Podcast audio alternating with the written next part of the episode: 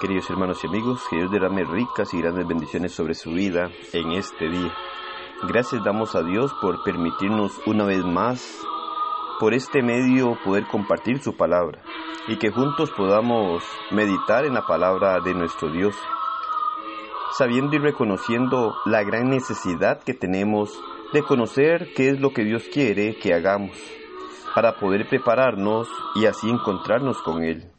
Sabemos que el ser humano necesita informarse de la voluntad de Dios, poder nosotros conocer qué es lo que Dios quiere en nuestra vida y así poder llegar a ponerlo en práctica cada día, acercarnos a Dios para agradarle, para poder mantener una esperanza viva, para poder llegar a morar eternamente con nuestro Dios.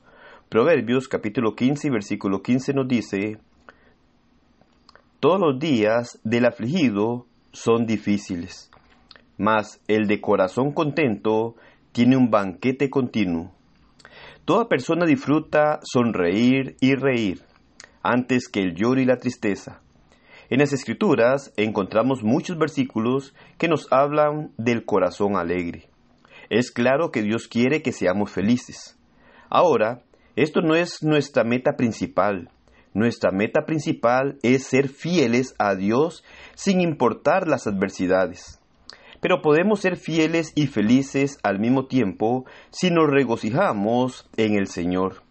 En Filipenses 4, del versículo 4 al 9, el apóstol Pablo registró lo que se debe hacer para desarrollar una sonrisa interna, incluso cuando las cosas externas no garantizan una sonrisa. Él declaró que debemos escoger el gozo, regocijarnos en el Señor, versículo 4. Podemos observar que la actitud mental positiva comienza con el gozo en el Señor.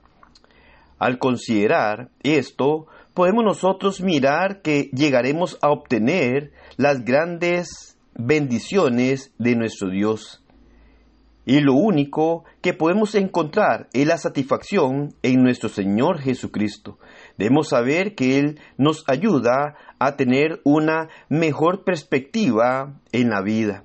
La palabra gozo se encuentra alrededor de 160 veces en la Biblia y nos muestra que el gozo en nuestra vida es incrementado cuando tenemos buenas relaciones personales.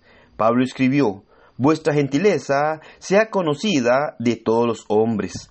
Así fue como Jesús soportó la cruz, por el gozo puesto delante de él. Hebreos 12.2.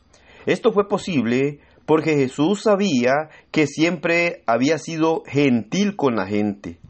Jesús podía haber llamado a muchas legiones de ángeles, según Mateo 26, 53, en aquellos momentos críticos y difíciles, pero trató de cultivar relaciones humanas.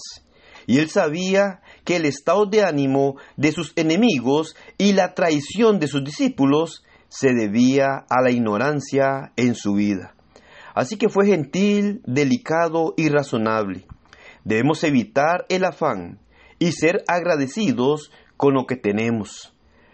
Agradezcamos a Dios por lo que tenemos, así no seremos abrumados por el afán y encontraremos la paz en nuestro Dios, dejándole que controle nuestros pensamientos. Pablo escribió, en esto pensad. Debemos tener cuidado de lo que pensamos. Si pensamos en el pecado, cederemos a él. Si pensamos en los temores, nos afanaremos. Si pensamos en los problemas, nos desalentaremos. Si pensamos en nuestras limitaciones, seremos pesimistas.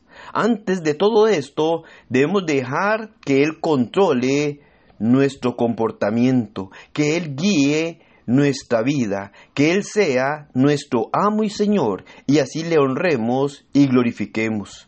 Observe que Pablo escribió, lo que aprendisteis y recibisteis y oísteis y visteis en mí, esto haced. La obediencia es lo que realmente importa. La vida de gozo y comunión con Dios se basa en la sumisión a su voluntad. Por esta razón debemos escoger estar en el gozo de nuestro Señor, apegarnos a su palabra, acercarnos a Él constantemente, seguirle, serle fiel.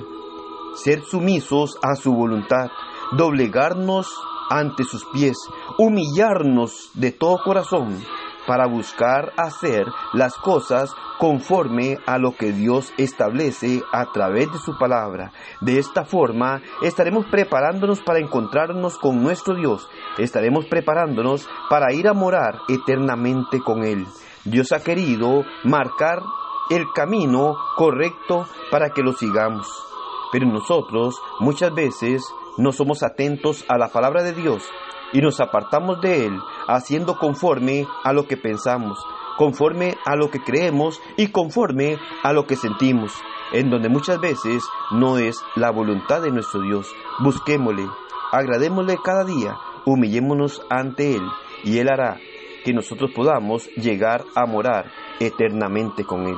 Que el Señor le bendiga y pase un excelente día.